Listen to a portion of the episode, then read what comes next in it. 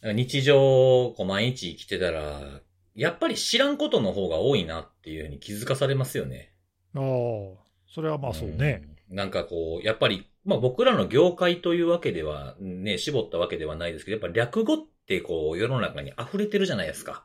ああ、はいはい。まあ人の名前にしろ、なんか会社の名前にしろね。うん。いろいろあると思うんですけど、で、何回も何回も聞いてんのに、あ、これ元は何かっていうの知らんなって思ったやつがあったんですけど、うん。漢方って、あるじゃないですか。はいえ、何漢方、漢方。はいあ、呼ばれたんかと思った。は 看護じゃない。漢方じゃ ない。漢方紛らわしい。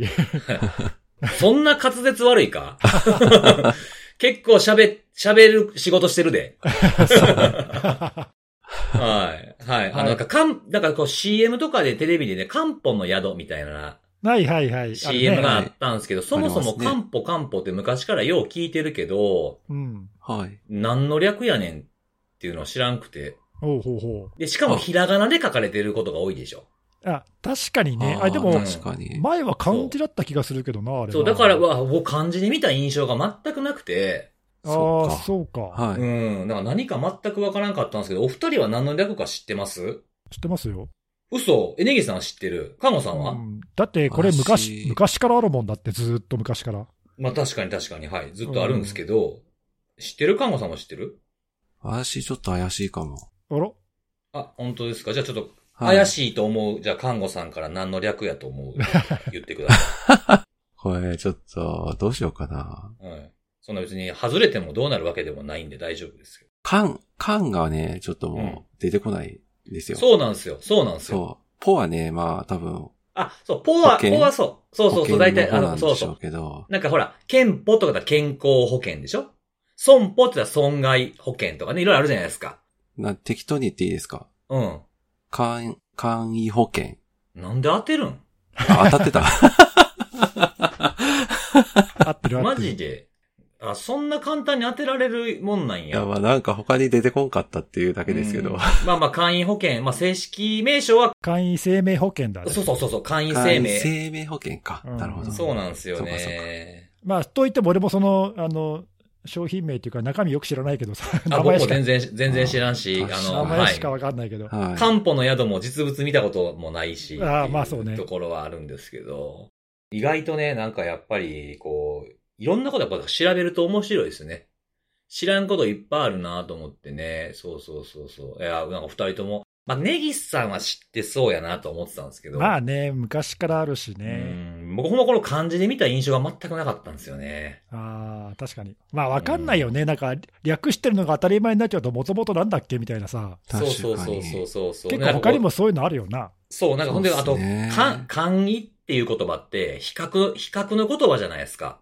あー何か元になるものがあってあー、そうそうそうそうそう。なんかベースになるものがあって、それよりもこう簡略化されてるとかね、簡単なものとか、あー逆にそれよりもなる難しいものとかっていうのの比較に使われる言葉なんで、ほんなら、な、簡易裁判所っていうのがあるから、それやったら最高、最高生命保険もあんのかいみたい な。高等、高等生命保険とかあんのあんのかって思ったら、ないじゃないですか。まあね。簡易だけしかないのかみたいなね。 まあでもそれも多分知らないけど、その元の何かの生命保険の何かを簡易的にしたものなんだろうね、多分ああ、ね。そうでしょうね。そこまでは、もう全然調べてないんですけど、ね。俺も知らないけど、中身は。そうそうそうそう、そうなんですうよ。ん。全然関係ないんですけど、あの、ずーっと前に多分これでもちょっと言ったかもしれないですけど、あの、ほどはい。とうとうロト6が当たったんですよ。ええそんな話したことあったっけ宝くじみたいなのちょいちょい買ってるみたいな話しますよ。なんか自動で買ってるみたいな。うん、まあうんそれはあったかもしれないね。うんとうとうね、当たったんですよ、ロト6。おマジでおーはおごってい。あのー、と、ありがとうござい ます。あのー、なんや、その、急 な、急なやつ。たかり。たかり、急にたかってくるやん。おごって、言うて。ここぞとばかり ね。うん、はいそうそうそうそう。あのーいつもね、あの、当たった時だけメール来るんですよ、これ。はいはい。前も言ったかもしれないですけど。うんうん。はうい。ん。だから忘れた頃に来るから結構ワクワクするんですよね。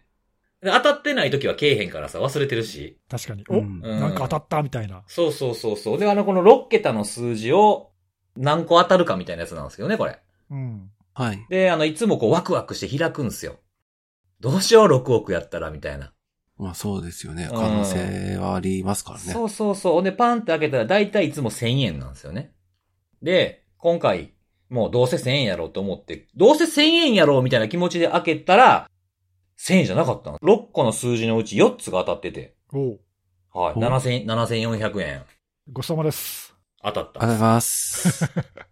7400円でさ、3人で何食べん のマクドナルドとかそういうあの、ファスト的なやつとか、コーヒーとかの、えー、あ、でも、そんな当たるんだ。すごいね。 ね、当たる、当久たしるんですね。久しぶり、久しぶりにね、1000円以上のお金が当たりましたね。へえー、おめでとうございます。そうそう。最高はね、1万2、3千円っていうのが1回あるんですけど。へえ、当たるんだね。そうでもあるんですねう。ん。そうそうそう。はいはいはいだからちょっと、はい、あのーいや、ほんとマジ 6, 6億当てる気でいるん で。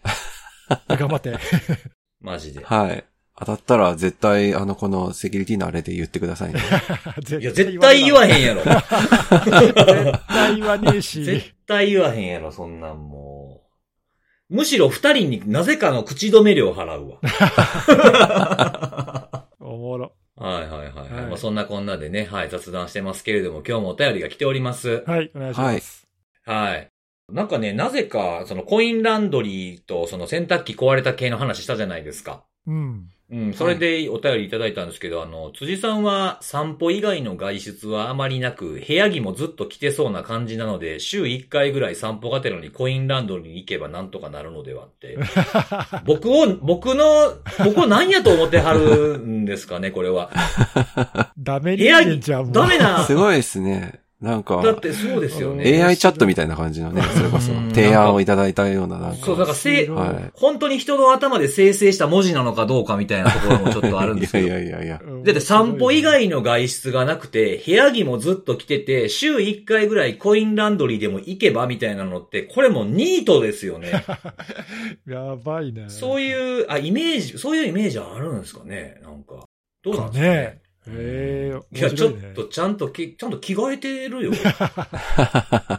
なんだったら一番おしゃれだよな。いや、ちゃんといろいろ気を使って、ゆ、いや、言うたって、言うたってくれ。確かにそうです ね。いろいろ、はいはい、あの、だだってそうしてるからこそ、洗濯機がこう、ね、はよ、早く、早く壊れたわけで しょあ、そっか、そうかもね。いや、早く、うん早くもなくね。7、8年使ったんだから、まあ十分じゃない。あ、まあ確かに確かに。 まあね確かに。そうですね、うん、そんなイメージがあるということで。ははいい。あと質問も来てましてですね。おい。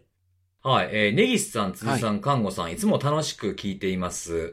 えー、セキュリティと関係ないあれな質問なんですが、お三方の自宅でのスマホ、タブレット、PC の使用割合を聞いてみたいです。ちなみに私は6対1対3ですと。おういうふうな割合で、えっと、あスマホが、これ順番に言うとスマホが6か。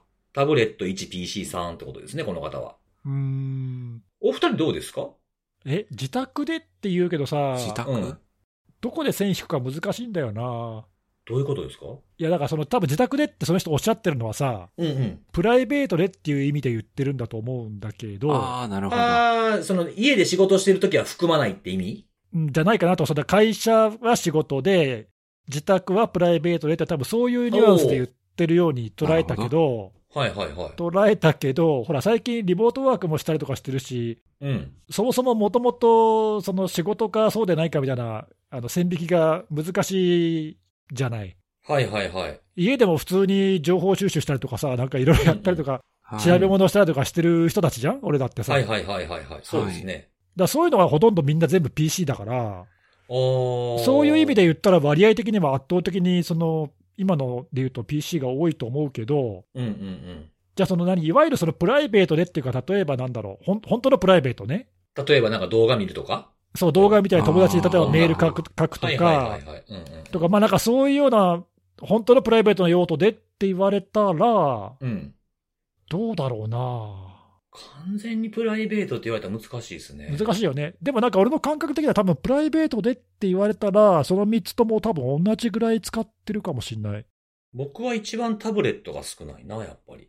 あまあそうかもね、あー俺もどれがそうか少ないかって言われたら、タブレットかもしれないけど、うん。まあでも意外と YouTube とかさ、動画とか、うん。あと、Amazon プライムとか俺、大体ほとんどタブレットで見てるから、あ、そうなんですね。うん、そこはだから僕はあれなんですよ。テレビにキャストするからスマホ使ってる感覚じゃないんですよね。だよね、俺テレビないからさ、基本そう全部かそそのうかそうかそ辺うか。タブレットで見てるから、動画とかは。そうだかからそういう意味では結構使ってるかもしれない、時間的には。うーん、確かにそうですね。そういう意味だと僕スマホでゲームの対戦とかしてるから、ああ、そっか、俺ゲームがないからな、うん基そ本う的にか。は。そういうそのう、はそあるれんですね時間食われてるんですよね。そうだよね。使い方による、なんかね、時間の多分違いがそうそうそうそうそうそう。あるよね。ああ、そうか、面白いね、そういうのね。最う近、えーでもほら、よく、あの、若い人っていうかさ、学生さんとかでも、もう PC 持ってない人とか結構普通にいらっしゃあーそうるとかですねさ、そうですね。まあ割と当たり前じゃない、うんそれ別に珍しくもなんともないじゃん。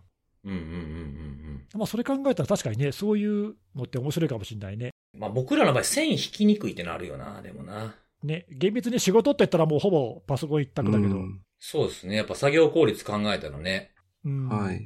私、直近のスマホの今スクリーン、iPhone ですけど、スクリーンタイム見たら、だいたい毎日3時間ぐらい見てますね。あおー、なるほど。ーはいそうなんや。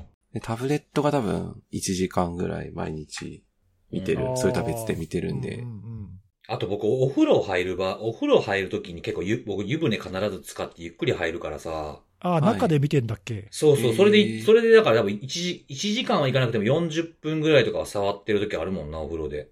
それはスマホタブレットスマホ。タブレットは僕 iPad しかないから、ぼ防水じゃないんそっかで、はい、持って入れない。うんなるほど。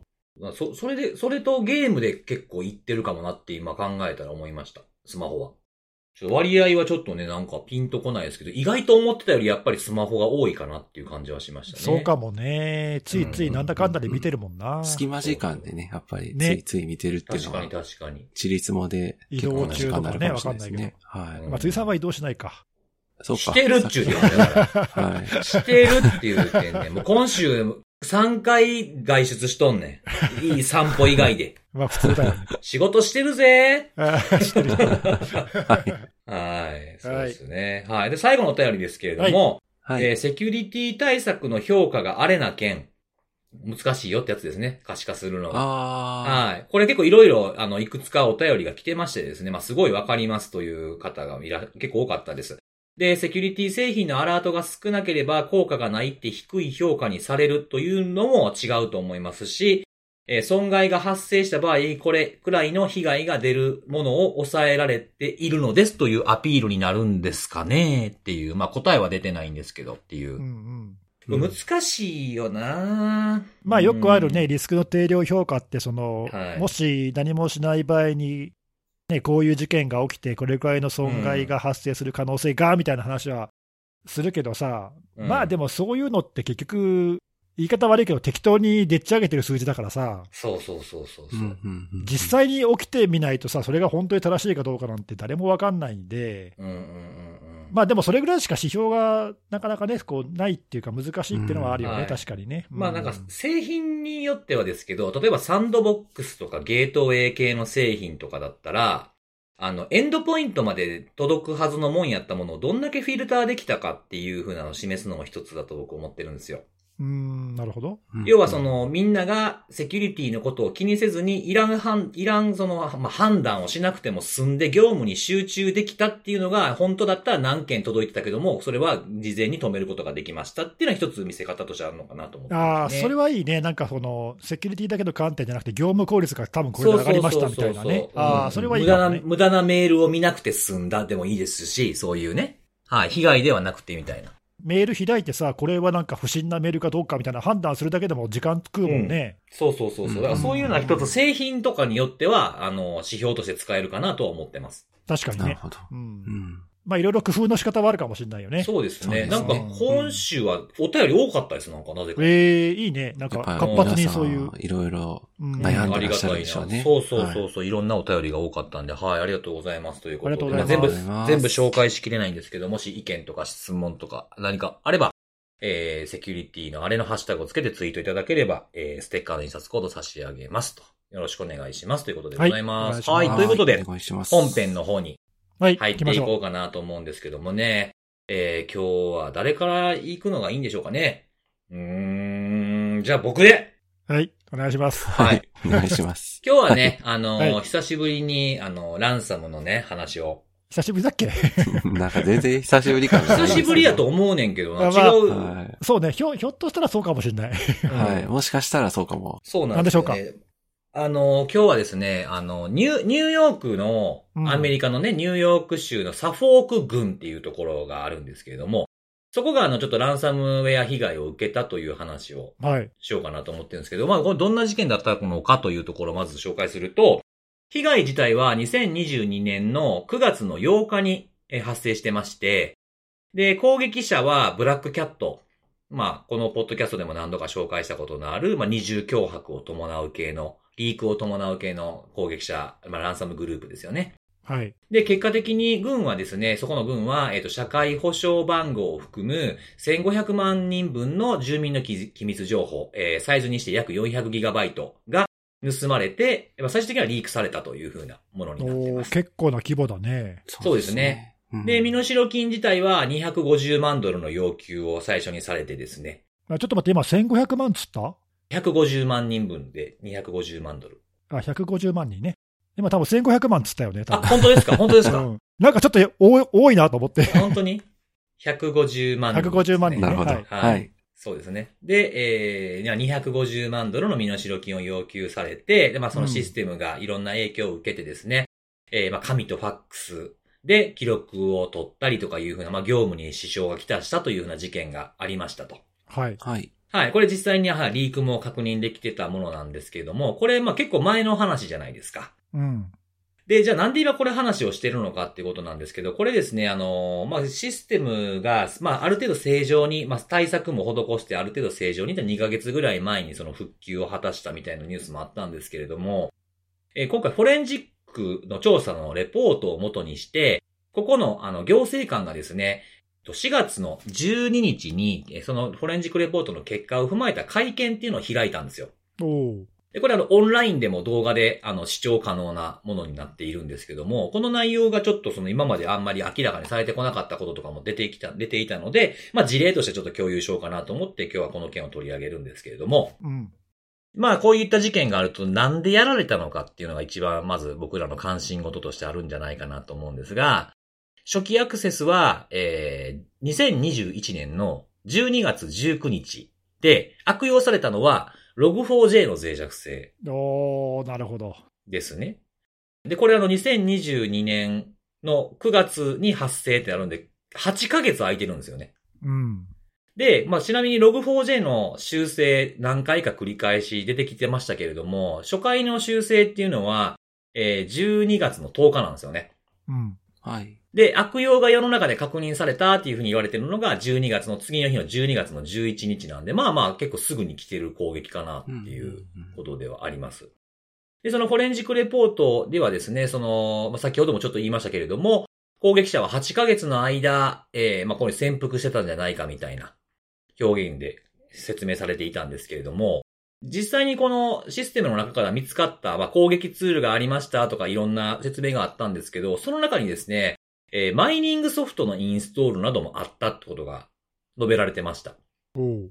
なので、この悪用された、ログから見て悪用された期間から8ヶ月相手のランサム展開ってことを考えると、初期アクセスとランサムのアクターは別かもしれないなっていう。なるほど。うんはい。で、まあ、ランサムの攻撃者でマイニングソフトをインストールするってあんまり聞かないんですよね。なんか前にもさ、ここで取り上げたやつでそんなやつあったじゃん。あれなんだっけ僕、あ、はいはいはい。僕が取り上げたやつですよね。ソフォス、ソフォスだっけなんかさ、はいはい。えっと、リモートデスクトップで入ってきて、そうそう、初期アクセスで入ってきたクターはなんかマイニングとかやっててみたいな。はいはい。そうですね。ソフォスのレポートで、後にロックビットが来るやつかな。そうそう、なんかあったよね、そんな例、ねありました、ありました。うんはい。ななんんかか、ちょっとそれを思い出すよね。そうそう、なんか認証で入ってこられないようにするような、そういう会員ファイアウォールのやつみたいなやつをインストールしてみたいなね、やつがありましたね。はいそれに結構似てるかなっていうふうに。そうだよね。はい。そこに関しては、そういう分析は、あの、会見の中では、あの、言及されてはなかったです。うん。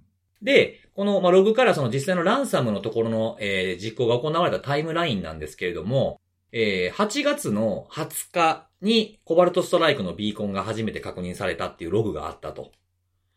で、そこからちょっと間が空いて、8月の31日に、まあ、様々なツール、まあ、侵害の兆候みたいなものが見つかりましたというふうなことが書いてあって、この間にやられた特筆すべきポイント、ことっていうのは、あの、この間に、この20日から31日までの間に、攻撃者はネットワーク内のコンピューターの中にある、特権アカウントのパスワードを手に入れてるそうなんですよね。おお。で、これはどうやって手に入れたかというと、そういうものが保管されてあるフォルダーがあったらしくて、おお。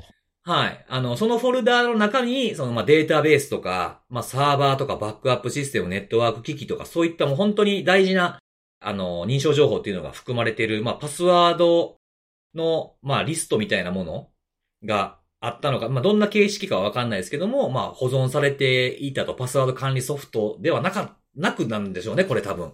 一応パスワードはあったみたいですけど。なるほど。古典的だけど、結構、こういうのってやっぱ有効なんだね。そうですね。で、これを使って、まあ、8月31日ぐらいにこういう、まあずっと根回しを攻撃者はして、で、9月の1日に、その先ほど言った 400GB に上るデータの対応なデータを摂取すると。で、それが終わった後でしょうね。えー9月の8日にランサムウェアが展開されて、まあ、先ほどの冒頭で説明した事件が起きたというふうな流れになったみたいです。なるほど。はい。まあ、なんでこれポイントとしては、この、log4j やられたっていう風なところから、会見の中では、2022年の7月まで脆弱性の対処をしてなかったらしいんですよね。あ、そうなんだ。パッチを当ててなかったみたいなことが、一つうの、んこの、緩和できなかった要因として挙げられるみたいなことが書かれてあったんですよ。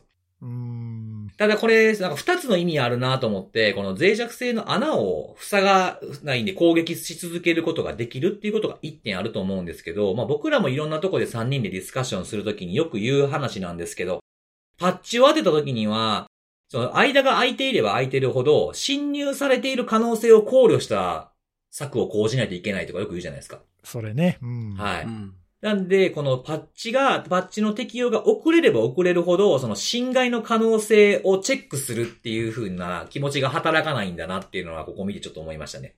うん。もっと早くに気づい、あの、パッチを当てるってやっていれば、まあどう、まあどうかわかんないですけど、あの、侵入の考慮って言ったところにもいけたのかもしれない。で、ちょっと惜しいかなっていう風なことを、ちょっとこれを見て感じましたね。なんかこれ、ようやくさ、そのパッチを当てるっていうのは、脆弱性が見つかったら、まあ、できるだけ素早くパッチを当てましょうとかさ、はい。まあ、脆弱性の影響度合いによっては緊急ですぐにとか、うんうん。まあ、なんかそういう脆弱性の管理の話みたいなのは、は割と浸透してきたかなって気がするんだけど、ええそのその時点で侵入されている可能性を含めて対応しましょうっていうのは、なんかまだそこまで常識になってないっていう感じが、そうですすね。うん、この件もそうだし、なんか他の事例とかを見ていても、はい。国内でもほら、VPN の脆弱性で認証情報を取られていてみたいな話、まあ、ちょいちょいあるじゃないですか。まあいくつかの製品でありましたよね。ね、で、パッチは当ててたけど、その前に認証情報を取られてたってことをはい、気づいてませんでしたみたいな事例が、まあ、うんうんうん国内でもあるし、海外でもよくあるし、うん。やっぱあんまだからそれ常識になってないなっていう感じが、なんかちょいちょいするよね。いや、すごい見落としがちなポイントになってるんじゃないかな。その侵害を受けた時に何をされてたかまでまだちょっと言及されてないというか。なんかね、言われてみれば、まあなんか当たり前って、こういうふうになってみればさ、うんまあ、。確かにあの時やっとけばって誰でもが思思うけど、そうそうそうそう。その時点では、なんだろうね、そのやっぱり楽観的っていうか、うん。特に何も起きてないっていう、そういう思い込みでやっちゃうのかな。ああ、そうかもしれないですね。だから、もう対策することに重きを置きすぎててっていう感じなのかもしれない。そこまで手が回らないのか、まあ、考えが回らないのかわからないですけど。穴塞げばもうね、OK みたいな、そういう感じになっちゃうのかね。そうですね。なんかその、まあなんか、あの、半分笑い話みたいな感じで昔どっかで喋りましたけど、うん。あのーまあ、外からパールが叩けるっていうのが昔あって、ポッドキャストで喋ったね、それね。ポッドキャストかな喋ったやつ。確か。はい、そうそう。ほんで、あの、しね、外からパール経由でコマンド実行できるから、OS のね、修正してくださいっていうか、あの、その外からアクセスできないようにしてくださいって連絡して確認したら、まだ触れて、直ったって、直したって言ってるのに確認でき、あの、触れるようになってて、見たらバージョン上がってただけっていう。うん。まあ それも、基本的には最新のものを使いましょうっていう風な刷り込みがあったのかもなと思うんですよ、今から考えると。なんとなくね。うん、だからそれに近い部分があるんで、この辺はちょっと啓発もっとしていかないといけないポイントなんでしょうね。そうかもね。あとはもうさっき言ったそのパスワードの管理の部分ですよね。そういったものを、あの、厳重に管理できていなかったところ、かしかも特権アカウントに関係するようなものが、そういうところにも、あの、置いてあったっていうことが良くなかったなっていう被害を広めてしまったポイントの一つ、あの、一つとしてあったなっていうふうなことを、はい、語っておられました。そうだね。なんかまあ、この辺はあるあるかもしれないよね。そうですね。僕らからしたらさ、その、そんなのもう今更ないでしょみたいな、っていうふうに、まあちょっとい言ってしまいがちだけど、うんうんうん、そんなパスワード管理今時ないよねみたいなさ、うん言っちゃうけど、まあでも現場は結構そういうのあるあるな気はしないなんとなくさ。いやー、結構その、セキュリティの診断とかでも見つかりますよ、やっぱりそういうの。ね。まだまだ。うんペネトレーションとかだと。そうですうよねんね、そういうことやってる人ほど今でもそういうの有効ですよとかってよく言うもんね。意外とありますよ、みたいなやつは。はい。まあ、攻撃側もその辺は見逃してくれないっていうかね、ちゃんちゃんと見つけるよね。そうそうそうそう。ううんん。そうですね。はで、いなんかこの被害を受けたというふうなところで、まあ結構復旧まで時間かかってるんですけど、まあ被害を受けたのは、その、まあどういう計算の仕方してるのかわかんないですけど、全体の1.6%という表現をされてまして、全体のっていうのはシステム全体のっていうシステム全体のお1.6%ーっていうふうに言ってるんですけなど、るまあほどとはいえ、まあその、まあ安全宣言するまでっていうふうなものを考えると、まあ結局最終的には1万人、職員1万人以上の電子メールシステムを止めてるし、あと支払い送金システムっていう風なものが中にあるらしいんですけど、そういったものの動きを攻撃者が監視している可能性があるっていう懸念があって、お金に関してのやり取りはもう紙の小切手で支払うっていう風な運用に変えてたんですって。なるほど。う。うんんうんうんで、まあ、検索するようなシステムっていうのももちろん使えないので、新しいコンピューターをその送って、えー受け取るまでの数週間の間はそのシステムを使わずに、不動産の取引に関するものが全て完全に制限されるっていうふうなことが起きてたっていうふうに言ってました。うん、まあ、だからまあ、かなりその数字以上に影響はあったかもしれないよね。そうですね。これ多分ひフォレンジックレポートして初めてこんだけが影響を受けてたって分かった部分もあると思うんですよう。んうんうん当時は分かんなかったっていうのもあると思うんですよね。確かにね、詳細は分かんなかったかもね。そうでそうすそね。うそうそう。で、あの、まあ、ランサムといえば、まあ、身代金の話が先250万ドルというお話があったんですけれども、うん、これはあの実際の攻撃が発生してからだいたいあの1ヶ月後ぐらいに攻撃者とのやり取りをしたようで、おうで、最終的にはもちろん払わないという決断をしてるんですけど、まあ、いろいろこうやり取りをどんなやり取りしたかわかりませんが、最初250万ドルっていうふうに言ってた金額は、最後には50万ドルまでディスカウントされたというふうに。おおうじゃあ、まあ、なんか交渉はしたんだろうね。交渉もせずに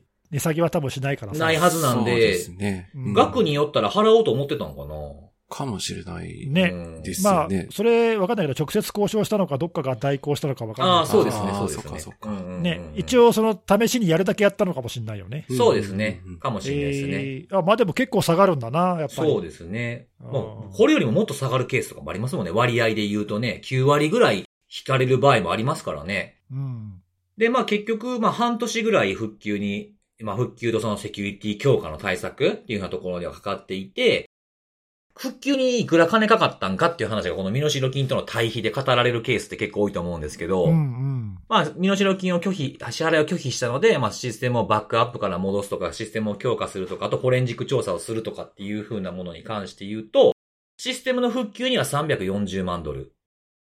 で、フォレンジック調査にって書いてるんです。これ多分フォレンジックだけじゃないと思うんですけど、そのセキュリティに関するところで200万ドル。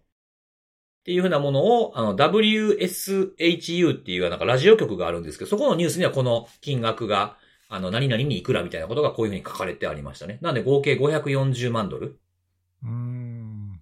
なんで、身代金の要求金額は50万ドルだけれども、その10倍以上のお金がかかってシステム復旧にこぎつけた。まあ、セキュリティ強化も合わせてですけれども、っていうふうなものになっていましたというふうな、はい、内容で語られていたということです。なかなか考えさせられる部分もあるんですけど、やっぱりこういう見逃しとかでやられてしまってるっていうふうなところで、まあ、把握できてなかったとか、その、対処の動きのサイクルがしかしっかり回されていなかったっていうようなところが、こういうところにもまだまだまだあるんだなってことをね、改めて感じましたというお話でございます。さっきのそのさ、お便りの話じゃないけどさ、はい。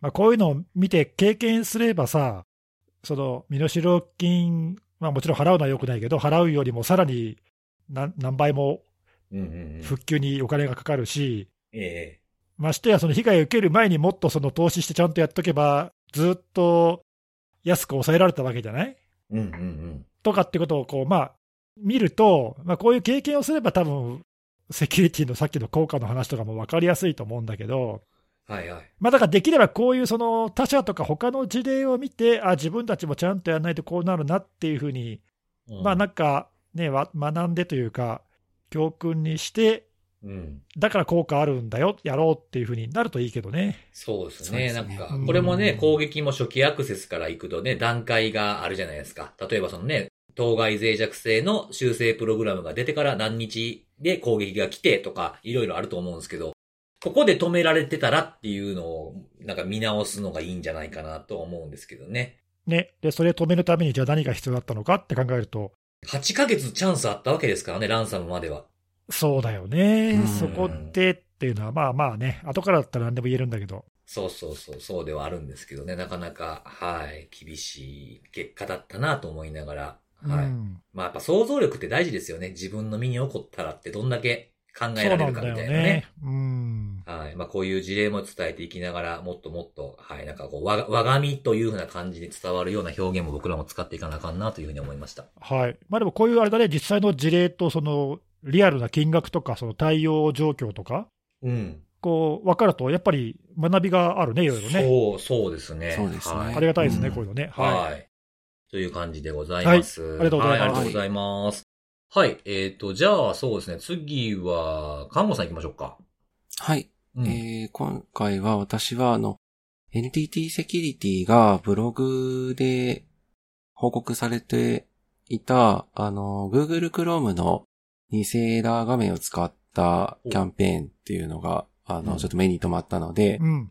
えー紹介をしたいなと思っているんですけども、うん。まあ、どんなものかっていうと、NTT セキュリティの SOC で観測されたキャンペーンということで、まあ、Google Chrome、あのーまあ、例えばウェブサイトに繋がらなかったりしたときに、なんかあの、具体名つついてるのか私知らないんですけど、なんかあの、はアイコンがつあいあて、エラー画面ね。ね、はい、なんか繋がりませんみたいな。うん。うん。はい、あの画面、まあ、おそらく、まあ、見たことない方はそんなに多くないんじゃないかな。まあ、結構ね、あの、目にすること、それなりにあるんじゃないかなと思うんですけど、うんうんうんまあ、その画面そのものに、まあ、似せたというか、まあ、そ、それをそのまま、あの、なんていうんですかね、あの、表示させる状態で、で、エラー画面、エラー画面のそのエラーメッセージ中に、まあ、このエラーを解消したかったら、あの、一緒にダウンロード今させた、えー、まあ、ZIP ファイルをインストールしてくださいと、まあ、そういったやり方で、えー、まあ、マルウェアを実行させて完成させると。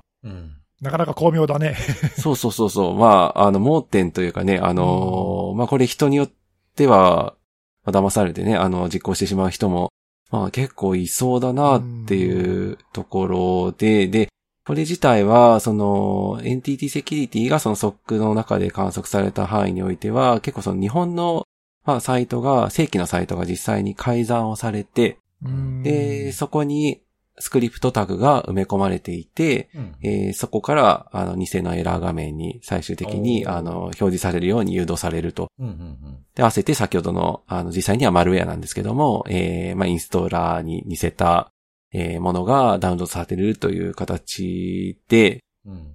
シンプルではあるんですけども、もう見た目からすると、判別が、まあ、詳しくない方であればね、なおさらしづらいところでは、まあ、あるので、まあ、あの今回、観測されたものとしては、最終的に何に感染するかっていうと、まあ、いわゆる、あの、コインマイナーっていうかですね、あの、モネロの、うんえーマイナーと、仮想通貨暗号資産の、まあ、そのマイナーを、えー行う、まあ、そういったマルウェアということではあるので、なんか感染してなんか情報が直ちにどっかに漏れるかっていうと、まあ、現状観測されたものとしては、そう、そう、なんですかね。もうあくまでも暗号資産をうんえーホリホリするっていう、まあそういったものではあるんですけど、まあ手口自体はいかようにでも応用できるものではあるので、まあソックとして観測された範囲では、今年の2月から、まあ、あのこの手口を使った、まあ、マルヤのダウンロードっていうのが、まあ結構見られているというところではあるので、まあちょっと私まだ、いろいろ見てはいる中で、あんまりこの手の、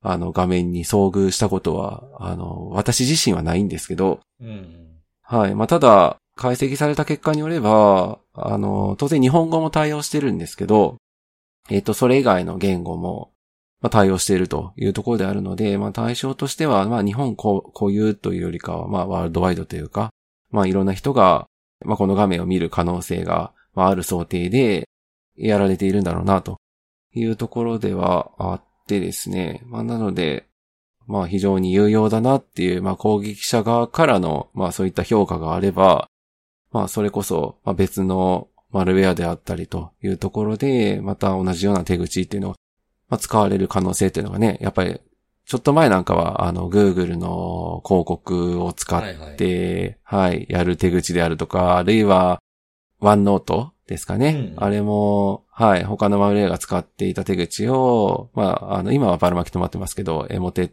トが同じようにやってましたね。はい、一瞬ではありましたけど、あの、んやっぱり手口として使っていたりということで、まあ、攻撃者側も、あの、あの手この手でうん。効果がありそうなものっていうのを、まあ、やってくるので、まあちょっとこの辺は、注意というか、まあそういう手口があるっていうのを知った上で、まあどこで止められるかっていうのは、まあ特にそのセキュリティの担当されてる方だったら確認された方がいいのかなっていうのは、まあちょっと見ていて思ったというところですかね。ええはい。これはなんかもう確かに看護さんも言ってた通り、盲点というか、その、ね、似たようなサイトとかそういうフィッシングサイトとはまた違いますもんね。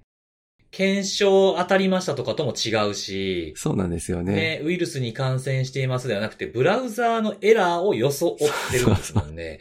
なんで、わあこれって、よう考えたなといそうですよね感じけどこういう注意喚起ってされたことあんまないんじゃないか。されてこなかったものをやってきたなっていう感じはあるんで、これもなんかまだまだ広げられそうですよね。まあ、Chrome って一番ユーザーが多いからこれ Chrome のエラーにしてるんだと思うんですけど、はい、そうで別すにね。ね、やろうと思えば、ばブラウザー判別してってこともできますもんね。エラーページのカスタマイズっていうのは。はい。なんでまだまだ拡張性が高そうやなっていう風なのは考えたんで、これはあれなのかな注意喚起をしようとすると、エラー画面からファイルがダウンロードされることはないですっていう風に言うのが一番わかりやすいのかうーん、そうですね。なうん。うん。なんていう風に気をつけさ、気をつけてもらえばいいのかなって思ったんですけど、確かに。なんか、ここに行っちゃうことは防ぎようないじゃないですか。だって改ざんされたところに行ってしまうわけやから。ね、正規のサイトがしかもやられてるって話でしたからね。エラーページが出た時に何かがダウン、何かのダウンロードが始まるってことはありえないんだよってことを言えばいいのかななんて思いながらちょっと聞いてましたけどね。まあこれワンセットでね、ファイルが落ちてくるっていう、まあ今現状の動きとしてはそういうものなので、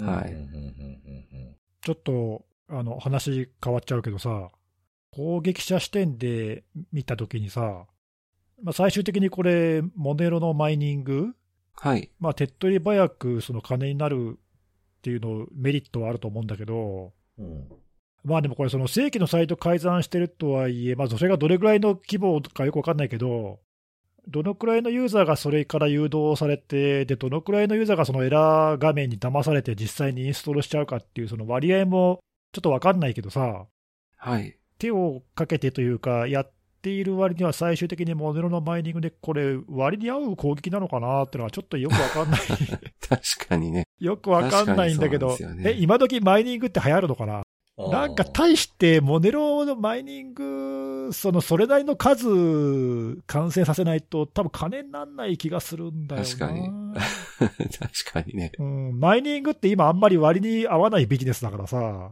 そうですね。もう正規でそういったそのビジネスやっているところは結構ビジネス環境が厳しそいうってそういうふうに。そう、そうなんだよね、そうそう、以前のような、こう、なんかちょっとバブルっぽかったのが、ちょっとはい。ね、そ今う、ですね。うんは落ち着いちゃってるから、あんまり旨味がないような気がするんだけど、そうでもないのかな、ちょっとその辺のなんか、なんとなくね、聞いてて、その、あなんか巧妙だなって思う反面、結局最後はモネロのマイニングなんだはい。みなたんいな、かちょっとマネタイズのところは、まあ、レガシーというか、今までのやり方をそのまま、他やにってるななんというか有効に活用する方法はないのっていう確かにね。ってそういですうね。気がするんだけど、はいちょっとごめん、その辺のそのバランス感覚っていうか、判断がちょっと分かんなかったなと思ってさ。確かに、そこは、まあなんか若干の違和感では、うん、ちょあっるとなんかアンバラポンイスントなではあ感りますね。確かに。いに。やだからそれこそさっき、あの、看護さんだっけ言ってたような、その、他にね、こうたまたま来るのが今、マイナー、あの、だけど、はい。それ以外が来てっていうことも、まあ、あるっちゃあるから、まあ、そういうの試金石なのかなっていうか、なるほど。ううんんうんわかんないけどね。まあ、だからテスト的にとりあえずマイニングしてみっかみたいなさ、それでちょっと反応見てみて、よさ、よかったら、また別のとかね。稼ぎ口でっていう。そうそうそうまあそれは考えられなくはないまあ、ですテスね。ト的にやるならわかんなくないかみたいなね。ううんんなるほど、なるほど。割に合うか合わないかっていうようなところで、今キーワードが出てきたんで、そこで気になったものが一個あるんですけど、これ改ざんされたサイトの共通点ってあったのかななんかね、まあ、ありそうだよね、でもね。うんそう共ですね通点があって、うん例えばなんかね、例えば CMS 使ってて、そこのパスワードが全部わかりますみたいなリストがあったんだったら、まあバーッとやっちゃえば、そんなに費用対効果めちゃくちゃ悪いかどうかっていうところまでいかないのかなと思ったんですよね。そんな手間かかれへんかなと思ったんで、そ、そこもちょっと気になったな。そうだよね。だからまあ、うん最初の部分にそこにそんなに手間かけるとは思えないので、そうですよのね。うんうんバランス考えるとね、だからまあ最初の部分はなんとなく機械的に改ざんできるようなところを狙ったのかなって気ももしなくはね。ないけどね、そうですわかんないけどね、ちょちっょとっとそね。こはうん、詳しくは書かれてないですね。正規のウェブサイトっていうだけで。うんはいまあ、それによっては、まあ、なんか、それををできる状態にあったけど、まあ、これを使って何か悪用で金儲けって考えたら、マイニングぐらいしかこの攻撃者にはなかったのかもしれないですね。うんうんうんね、うんちょっとその辺がなかなか、ね、謎いっていうか、わかんないけど。そうですね。そうですね。だからちょっとリソースをもうちょっと違う方法に使うことを考える攻撃者の方が多そうなイメージはあるなって思うんですけどね。まあでも一方で、まあこういうのも、まあやっぱりまだまだあるんだなってあいるうんかでさ、すね。うんうん若干レガシーな感じしたしたけど、うん。そのあまあでもまあこういうのまだ有効なんだなっていうか、まあ、実際ね、聞いたら、うん、この手法見たら、まあ騙される人、かなりいそうな気がするもんね。はい。うん、そうですね。ちょっと。はい。なんかへ変な広がり方せえへんといいなとも思ね、いますし。うんいはやいでも興味深いね、そこういう攻撃ね、うんはい。はい。はい。ありがとうございます。ありがとうございます。はい。じゃあ、最後は、えっ、と、ネギさんですね。お願いします。お願いします。今週はですね、えーアメリカのビジネスインサイダーっていう、まあ、メディアのちょっと記事を紹介したいなと思ってるんですけど、えーとまあ、どんな記事かというと、まあ、ちょっと要約するとその、この記事を書いた記者の人が、自分の携帯電話の番号を、おまあ、他人に乗っ取られてしまって、ひどい目にあったぜっていう、まあ、体験談を書いてるおーまあ、そういう記事で、まあ、結構その、まあ、それだけでもちょっとおって面白いんだけど、その事件の顛末がちょっと意外な方向に行って面白かったんで、うん。ストーリーを簡単にご紹介したいなと思うんですけども、事の発端は、そのこれ、去年の7月だ、ちょっと前の事件なんだけど、うん。去年の7月にこの記者の人が、まあ、休暇、夏の休暇で、どっか行ってたんだらしいんだけど、うん。うん。そしたら自分の電話番号にベライゾンから、まあ、これ、ベライゾンってあの、まあ、アメリカの大手の、ね、携帯電話会社で、日本で言ったらまあドコモさんとか、まあ、そういうような感じの、はいはい。はい、会社ですけども、そのベライゾンから、まあ、なんか SMS で認証コードが2回送られてきたと。うん。で、まあ、これ、よくあるその、まあ、いわゆる二要素認証っていうかね、まあ、何か、えー確認が必要な処理をするときに、今、本人の電話番号宛てに認証コードを送るなんてのは、まあ、よくある話なんで、うんうん。まあ、そういうやつがベライゾンから来たと。まあ、でも本人はもちろん何もしてないので、まあ、ちょっと不審だよね、これね。ななんだろうみたいな。ううん、まあ、でも、とはいえ、その、まあ、放置しとけば何かあるっていうわけでもないので、うん。まあ、特には気にしてなかった。まあ、休暇中でもあるし、気にしてなかったと。で、あと、まあ、その後、あの、0円、0円というかアメリカだから0ドルか。0ドルのレシートがベライゾンから来て、まあ、なんか新しいデバイスを登録ありがとうございますみたいな、なんかそういうレシートが届いたと。おうで、これもまあちょっと不審は不審なんだけど、まあだからこの人4ヶ月ぐらい前になんか新しいデバイスに買い替えたみたいなんで、うん。まあなんかベライゾンがミスってなんか変なレシート送ってきたのかな、くらいにうんうん。思ってましたと。ほうほはい。なんだけど、あの、まあ実はこういう時悲劇はもう始まっていましたってことで、う。うん。で、次の日になったら、もう電話が使えなくなってます。おう SMS も送れません、まあもう、まあ、まあニッチもサッチもいかないと。で、あれおかしいなってなって、で、えーまあ、家族に電話を借りて、えーベライゾンのサポートに電話をしてみたら、えー実はその、まあ、この人、ニューヨークの住んでる人で、ニューヨーク州で、まあ、なんか休暇を取ってたらしいんだけど、うん。そこから2つ離れた州のオハイオ州のコロンバスっていうところのベライゾンのショップで、実はそのこの人の名前を語って、おう。偽の身分証明書をショップで提示して、うん。はい。で自分の携帯が壊れちゃったんで、この持ち込んだ古い iPhone にえー変えたいんで、アクティベートをしてくださいって言って、まあ、実は電話を乗っ取っていたと。おう。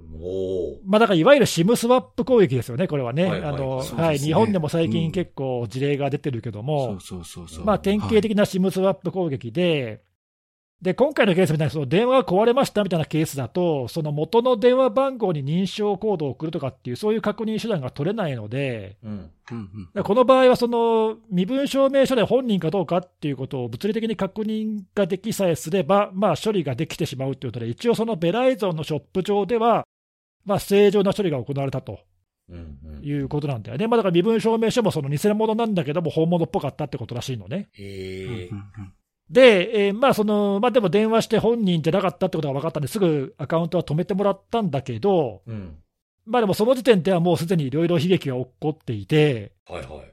で何が起きたかっていうのは、まあその後だんだん分かってくるんだけど、犯人はこの SIM スワップで電話番号を乗っ取ったら、すぐその20分後ぐらいに、近くにあったアップルストアで買い物して、6000ドル以上買い物をしてると、うん、うん、この人のクレジットカードを使っうん。て、まあ、め、めっちゃ買ってますね、いきうんなチり。ェイスっていう銀行が発行してる、まあ、向こうの最大手の銀行の一つだけど、うんまあ、そこのカードを使って、まあ、めっちゃ買い物してると。うん。で、しかもそのすぐ1時間後ぐらいに今度はグッチに行って、また3000ドルぐらい買い物してると。あ、グッチの方が安く済んでるんですね。 そう、なん かね。アップルの方が予算使ってるんで そすね。う、ちょっとまあ、どういう基準で製品選んだかわかんな いけど、うん。そう。で、まあ、最後、そのすぐ近くにとあったサイコバニーっていう、これちょっと俺はあんまよく知らないけど、男性用の医療品とかのあれなのかな、あのー、あれですね。それ、あの、僕、いくつかシャツとかポロシャツ何着か僕持ってて。あ、本当、えそうそううそう。あの、た、多分確か元ラルフローレンの、ブランドあるじゃないですか、ラルフローレンっていうブランド。うんうんうんポロラルフローレン。はいあれの、えっと、ネクタイかなんか作ってる人が、起こした会社なんですよ、自分あで。そうなんだ。独立してやったやつ。えへー、俺もあんま詳しく知らないけど、まあなんか結構、あの、まあ有名な、まあそう、男性向けの、そうですね。新しめですけど、男性向け。あ、男性、女性もあったから、ゴルフウェアとか最近よく出してますね、結あ構。なるほど、なるほど、うん。はい。まあなんかそういうショップがすぐ近くにあったらしくて、そのサイコバリーのショップで500ドル最後に買ったという、まあ記録がほんほんほん。残っていて、まあそのチェイス銀行からそういうカードを使ってますねっていうのが来て、まあトータル1万ドル近く買い物してるということが分かったんだけど、ええ。でもね、ところが、その、この銀行、よくあるさ、そのオンラインバンキングになんか不正アクセスとかそういう話は全くなくて、うん。この人の銀行のアカウントは別に何もされてないし、うん。あと例えば Apple Pay とかになんか勝手に登録されたみたいな、そういう話もないし、ない。ほうほうほう。特に何もそういうのがないのになぜかクレジットカードで買い物が1万ドル近くされてるという。うんうん。で、なんでなんだってなって、この人はちょっと不審に思って、ショップに電話してみたんだけど、残念ながらアップルもグッチもうん。答えられませんと。あら、あららららら。まあまあね、ここはしょうがないかなと思うけど、そのまあ本人を語ったとは言ってるものの、その確証がなければさ、他人のその買い物の履歴とか、いろいろ詳しく教えられないよねっていう、まあまあ確かに確かにね警ま察が、そうでね、聞けばまた話違うかもしれないけど、うんうんううん。うん。まあ第三者とここでは思われて、まあなんか、それは開示できませんって言って、何も教えてくれなかったと。うんうんで、ただ、その最後のサイコバニーだけは結構親身になってくれたらしくて、うん。うん。一応調べますねって言って調べてみたら、その監視カメラの映像を見ると、おう。その本人とは違う別の人が、うん。そのこの人の名前を語って買い物してる様子がまあカメラにばっちり映っていて、おー、はいはいはい。で、え、この人どうやって買ったんですかって聞いたら、なんとその物理的なクレジットカードを使って買い物をしてたと。おえ物理的なカードうん、プラスチックカードね、いわゆる。はいはいはいはい。うんうんえってなって、こうの人ん本人はカード自分の手元にあるわけ。うん。え、じゃあ全然それ偽造したわけみたいな話になるわけなるわけだよそうねで。すよね。と思って、う謎が深まったぞってと思って、これは警察に捜査してもらおうと思って連絡をしたんだけど、うん。ところが、警察も、いや、これでは捜査できませんと。ええで、なんでかっていうと、そのチェイス銀行側も、まあ、これは不正利用ですねって言って、全額保証してくれたのね。うんうんうんうん。で、結果、この人は一銭も被害に遭ってないわけ。あああ、まあそうですね。 まあ、いろんな手間とか不安はあれどってことですね。で、皮肉なもんで、1円も被害を受けてなかったら捜査ができないと。その優先順位が低いから、そんなのできませんって断られちゃったって話で、うん。で結局、何だったんだろうなって分かんないまま、まあ、でも被害ないから、まあ、しょうがないかってなって、まあ一旦ここで事件としては未解決のまま終了みたいになったんだけど、はい。あ。はい。実はこれで終わんなかったんだよね。おお、まだ、まだあるわけですね。そう、気になるでしょいや、気になりまあすりよま。すね。ね、ちょっとじゃあ続きは CM の後にしましょう か。何の CM があるのスポンサーとかもなんとかついてるわけちゃうからね、これなん。かそういうこと言ってみた いな、たまにはな。あ、いいっすね。 続きは CM の後で。はい。じゃあここでちょっと一旦 CM はでいみたいな。あ 一回入れたいですね、なんかの CM ね。行ってみたいけど、まあ CM がないので、そのままないとい行うこきとますと。なんでははい。お願いしい。だまからす。そのね数週間後に、はい。なんか今度、そのチェイス銀行から、えー、と連絡が来て、うん。すいませんけど、お客様のカードの不正利用を却下されましたと、却下却下うん、今更その不正利用とは認められませんって言って、1万ドル払えって、やばいやばい。いやー、こう、おお、そうなんですか。はい怖って。感じだよね。うんうんうん。え、で、なんでなんですかって聞いたら、2つ理由があって、1つは、カードの利用があったときに、まあ、ちょっと明らかにこれおかしいねって言って、モニタリングに引っかかったらしくって、うんうん。これ不正利用じゃないですかっていうふうに電話にその、でアラートが来たと、アラートの通知が来たんだよね。うん。で、その通知に対して、あなた答えてるじゃないですかと、これは問題ないですって言って、答えてますよねって言ってんのね。うん。でも実はこれ、電話番号乗っ取られた後だから、うん。本人じゃないですそよう、ね。犯人が答えてるんだよ、これ。 はいはいはいはいはい。だけど、まあ、CS 銀行からはそれ分かんないんで、うん。本人が答えてるでしょっていうのが一つと、うん。あともう一個、これ、クレジットカード使ってるんだけども、うん。そのリアルなその物理的なカードが使われてますよね。で、あなたはその手元に自分のがあるって言ってるけども、最近のカードはこの IC チップがついてるから偽造はできないんですと。うん。だからこれ、あなたしかいませんよねっていう、まあ、そういう理由で、なるほど。不正利用じゃないって言われちゃったのね。うんうんうん。で、いやいやいや、ちょっと待ってくれと。いや、あの、ショップの監視カメラにも映ってるし、うん。私はその時こう、すごい離れたところで休暇を取ってたんですよと。うん。って言って、まあ、いろいろこう主張をして、で、警察にもこう相談してるしって言って、まあ、いろんなその証拠書類とかをね、全部銀行側に送りつけて、うん。なんとかこう一回再調査してくれって言って頼んあだと。あ、あとで、電話とかで犯人が、そうや、自分が使ったから問題ないって言った音声も多分残ってるはずですよね、その銀行側に。鋭いね、鋭はい。い、はい。めちゃくちゃ鋭いよ、それ。本当ですかそう、実はそれで、そうやって主張したら、ちょっとじゃあ、一回調査しますって言って、もう一回再調査してくれて、うんうん。で数日後に、やっぱり不正利用と思われますっていうふうに、まあ、またもう一回態度が変わった連絡ほがうほ来たうほと。うほうほう。で、その理由の一つが、今、まさに辻さんが言った、おう。実は犯人がそのチェイス銀行側から、えーこれ不正利用じゃありませんかっていうその通知が来たときに、この犯人はそのサポートに電話をかけてきて、うん。いや、これ自分のだから問題ありませんって答えていて、それが録音されてたのね、まさに。おおほうほうほで、その録音の音声を聞いたら、あなたとは全然違う行為でしたとう。うん。いうことで、まあ、これはどうも本人じゃないっぽいですねということが分かりましたと。うんうんうん。、と、あともう一個驚愕の事実が判明して、うん。実はこの人のクレジットカードはもうすぐ有効期限が切れそうだったんで、うん。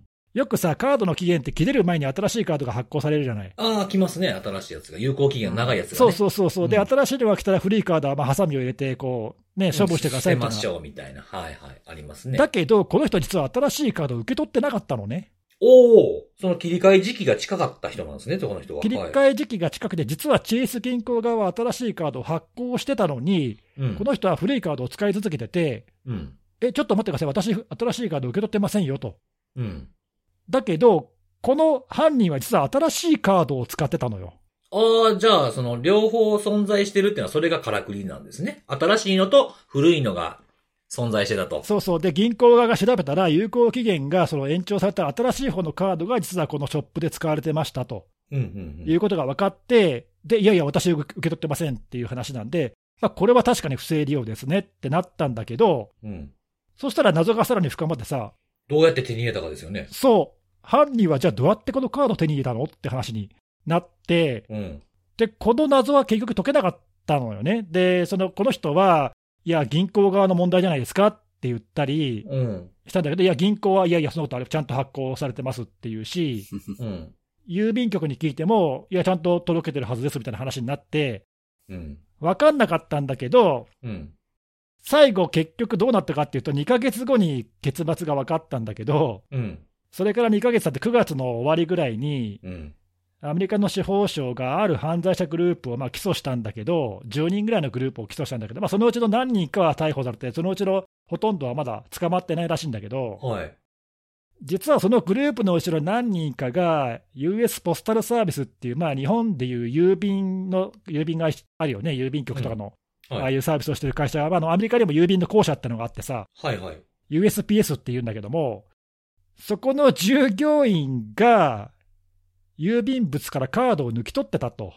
おー、とんでもないバックドアみたいな。そう。で、はいはいその犯罪者グループのうちの何人かがその従業員で、郵便物からカードを抜き取って、それを仲間に渡して、うん。その仲間がそのカードを使って買い物をして、高額な商品を購入して、うん。で、それを転売してお金を手に入れたと。あー、はいはい。現金化するやつか。そうそうそう。あーそういうスキームをやってたっていうことで、まあなんか実は数百人被害があって、なんか100万ドル以上の被害が出てるっていうことでうん、まあ摘発されたんだよね。うん。で、この記者の人も実はまあその被害者の一人でしたとうんうんうん。いうことが分かって、で、結局だからさ、その、そもそも最初にまずクレジットカードの盗難、知らないうちに盗難っていうのがあって、うん。で、カードをこう引っこ抜いてるから、当然その、その人の住所とか本人の名前とか、電話番号とか、まあそういう情報も分かっちゃうわけよね。そうですね。で、その情報を使って、偽の身分証明書を偽造して、うん。で、じゃあなんでわざわざ電話をこう SIM スワップで盗んだかというと、さっき言ったような、その、銀行側からこれ不正利用じゃないですかっていう確認が来るってことは分かってたはかいはいら。、止められないようにするためってことですね。決済それを騙して、できるだけ長く決済使えるようにするために、そのためだけに電話番号を乗っ取ってたと。なるほど。はまあ、こういうことが、まあ、ようやく分かって、と。うん。あなるほどねと分かったんだけど、まあ、でも結局、その全員捕まったわけじゃないんで、この人はその誰が自分になりすましたのかもまだ分かんないし、うん。ビクビクしながらするしかないのかなって言って、まあ、最後、記事の方さ最後はそういう感じで終わってて、うん。はい。一回こういうなりすましで会うと、なんかまあ繰り返し被害に遭う人が多いらしいんで、うん。そういうの気をつけましょうねみたいな、なんかそういう感じで終わってるんだけど、うん。いや、ちょっとこれは俺もよ記事を出て盲点だったなっていうかさ。いやー、そういうからくりでしたか。こういう犯罪あるんだと思って、ちあょーっとびっくりした。なんかその、なんかシムスワップ自体はよくね、まあ最近でこそ、まあ、まあ割とありがちな攻撃だからさ、はい。まあ、まあ、ポピュラーなな、ね、名前も結構知られてきてますしね。。ね、うん、そう、まあ数年前からあるし、まあそういうので被害に遭うとか、まあよくあるのはその、それを使って認証コードを取得して、なんか他のアカウント乗っ取るとかさ、うん。まあなんかそういうそのオンライン上でいろいろあるっていうのはいろいろ聞いてたけど、うん。こういう物理的なカードを盗んで買い物するっていうのはちょっと知らなかったんで、うん。うん。うん。ちょっとびっくりっていうのと、あとその、まあ、改めて思ったのはその、こういう SIM スワップの被害っていうか、その本人確認するしかないところっていうのが、割と突破されやすいっていうかさ、うん。うん。店頭でそのこのベライゾンのショップの人も、まあ、コロッと騙されてるし、うん。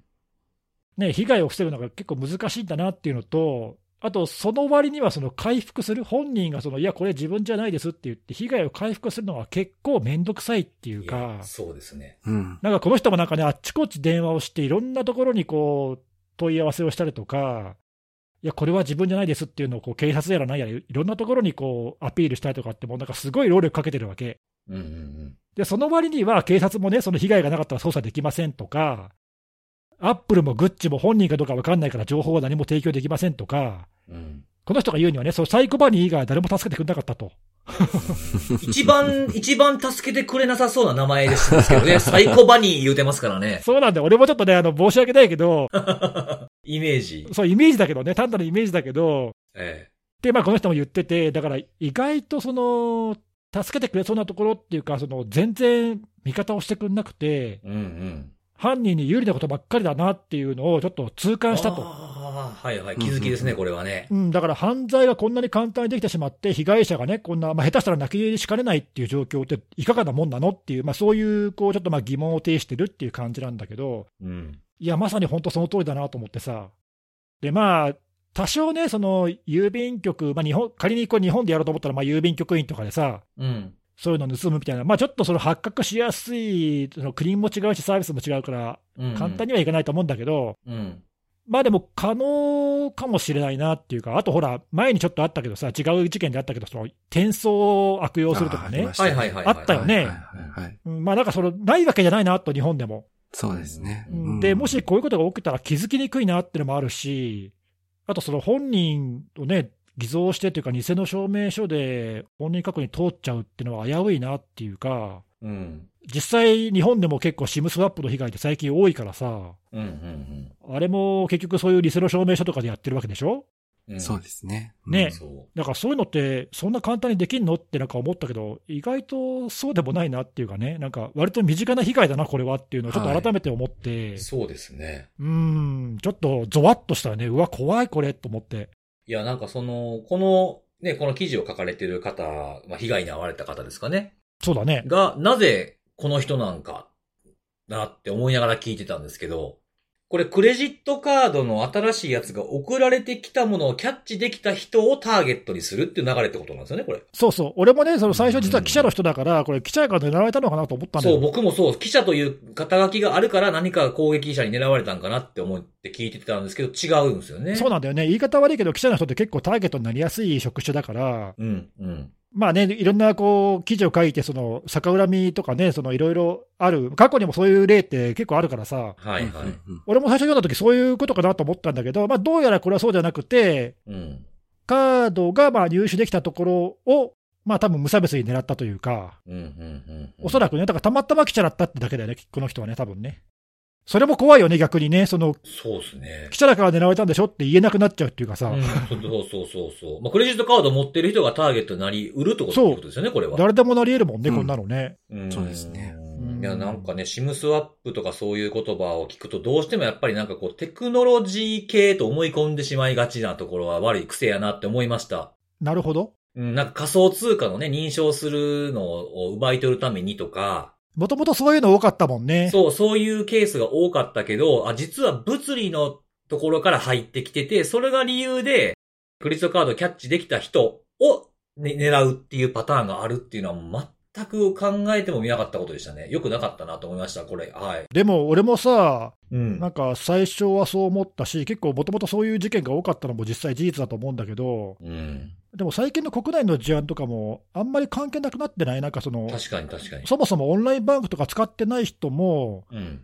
なんかね、オンラインバンク開設からされちゃってとかさ、うんうんうんあんまりそのこういう、その、何、テクノロジーっていうか、そのまあ暗号資産もそうだし、こういうサービスをいっぱい使ってるから狙われるとかって、あんま関係ないよね、なんかうん。ね。そうでいすのねね。なんか、うん、違うアプローチというか方向から来てるなっていうのを忘れたらあかんと思いました、これは。そう、怖いなと思って。いや、面白い。面白いですね。ね、面白い。ちょっとまあ日本でこういう事例があるのかとか起きるのかとかっていうのは、ちょっとまあそれは置いといて、うんうん。海外の事事例だとしても、なんかこう結構これはやばいぞって思った方がいいなっていう、うんうんですねそういう感じだったね。はい。うん電話番号というか、その電話の、その疎通その電話を使ってる、その番号を使ってる人だということだけで、その本人だっていうのを確認するっていうことの限界っていうのも感じましたね。ね、そうそう。だからこの本人確認のやっぱりやり方って、ね、オンラインだけで、まあ対面もそうだけどさ、うん。従来からある方法が必ずしもだから安全とは言えないし、うん。オンラインだから安全じゃないとも言えないしう、ん。そのあたりをちゃんと整理しないとね、危ういよね、そこうのです辺ね。本人確認とはっていうのをね、考え直さないといけない時期に来てるのかもっていうこともなんか突きつけられてる感じがしましたね。隙を突かれた感じで危ないですね。はい。すごく興味深かったです。ありがとうございます。はーい。はい。ということで、セキュリティのお話を今日も3つしてきたんでですね、最後におすすめのあれを紹介しようかなと思うんですけども、今日はですね、紹介するのは食べ物お、食べ物。なんですけれども、はい。まあ、あの、もうコロナ禍なんていう、もうこすりにこすられた言葉も3年以上ですか経ってしまったんじゃないかというぐらいになっているわけなんですけども、その間にいろいろ僕お取り寄せをするようになって、うんうん。はい。で、そのお取り寄せの中にはですね、僕がもともとそういったお店の店舗とかで食べたことのあるものが食べたくて、でもそこに行くのはちょっとね、コロナもあるし、みたいなんで問い寄せをすることが多かったものもあるんですけれども、うんうん。やっぱり、ちょっと違うんですよ、やっぱ味が。どうしても、やっぱこれ冷凍してとかなるからさ。ああ、なるほど。実際に店舗で食べるのと取り寄せたのはちょちょっと違うと。そうそう、やっぱりちょっと違うとか、やっぱほら自分の、こうなんていうの、自分の調理の仕方、火の入れ方とかね、長さとかもやっぱあると思うんですよ。ああ、なるほどね。うん、麺の茹で加減とかもあると思うんで、やっぱ再現って結構難しいなっていうのがあるんですが、今日紹介するのは、店舗で食べたものともう何ら変わりがないっていう、お、ほう。ナンバーワンをちょっと紹介しようかなと思います。その差、差が、差がないという意味でね。うん、うん。はい。あの、多分ね、多分都内の店舗だけなのかもしれないですけど、なぜそばにラー油を入れるのかっていう看板見たことないですかえ知らない。ええー、ないえ、それ商品名なんですか店舗名。あ、店舗名。うん。えし知らない。知らないですかあの見た、ことない肉、肉そばって言って、あの、普通の子はざるそばとかあるじゃないですか、ああいうそば。うん。うんはいはいはいあれに、こう、そばにお肉と、まあ、海苔が山ほど乗って、乗ってて、ネギがかかっててみたいなやつで、つゆにつけて食べるやつなんですけど、はいははい。い。結構あの、いろんなとこに店舗が、まあ、新宿とかにもあるし、秋葉原とかにもあるんですけど、で、それ自体は、この店舗名はこれなんですけど、本店っていうのが池袋にあるミブっていうお店が、その、各店舗展開している名前だけ、そのなぜラー油、あ、なぜそばにラー油入れるのかっていうお店を展開してるんですよ。うんうん。はい。で、これのお取り寄せが、その1日、その販売数が10食限定で、えー3食セットという、まあその、蕎麦とつゆ、ラー油、ごま、牛肉、あと海苔みたいなのをこう3袋ずつ入れてくれてる。あ全部入ってんだ。そうそうそう。へーそれがその3食分3つ袋に分けて送られてくるっていうやつなんですけど、まあ来てその、すぐに、そんな長い時間置いとけるようなもんではないんですよね。うんうん。で、こう麺も結構そのラーメンを意識している感じというか、しっかりしてるんですよ。太めで、腰が強くてみたいな。うん。はいはい。うんうんで、蕎麦つゆも、まあ、ここ甘みの強い、多分多分返しから作ってるんだと思いますけど、それでラー油を当てるとこう絶妙な旨味が出るというか。うーん。で、それで、まあ、ちょ、ちょっとピリ辛な感じなんですよね。うんうんで。もうめちゃめちゃ、あの、美味しいと、美味しいんですけど、これが本当にお店で食べた、あの味食べたいなと思ってある日頼んだんですよ。そして食べ、家で食べてみたらもう全く同じで。へえ、そうなんうだ。ん。まあ、そのすぐ食べないといけない状態なんで、冷凍とかではないんですよね。がっつり冷凍みたいな感じでなってるわけでもないのはいはいで、はい。なんで、まあ、作ってすぐにみたいな感じなんですよね。だから頼んでから来るまでだからだいたい1週間ぐらいとかなんですよ。最低でも。うん。順番が回ってきて、作ったらすぐ送ります。で、すぐ届くんですぐ食べてくださいみたいな感じのものなんで、まあ、鮮度が高いっていうのはあると思うんですよ。なるほど、なるほどう。んうんこれをちょっとね、あの、もし興味が湧いて、まあ、ご存知の方もね、いらっしゃるかもしれないですけれども、あの、もし食べたことがあれば、お取り寄せも、ほぼ、味変わらずというか、これこれっていう感じの味でしたね。なるほど。へえ、ちょっと気になるね、でもね、これ。かなり、多分、ネギスさんは多分、美味しいって言うと思うな、多す分。へーげえ美味しそうん。最初はなんかね、この店の名前がなんやこれって思って う。、ね。 なんか、ちょっと滑ってないかって。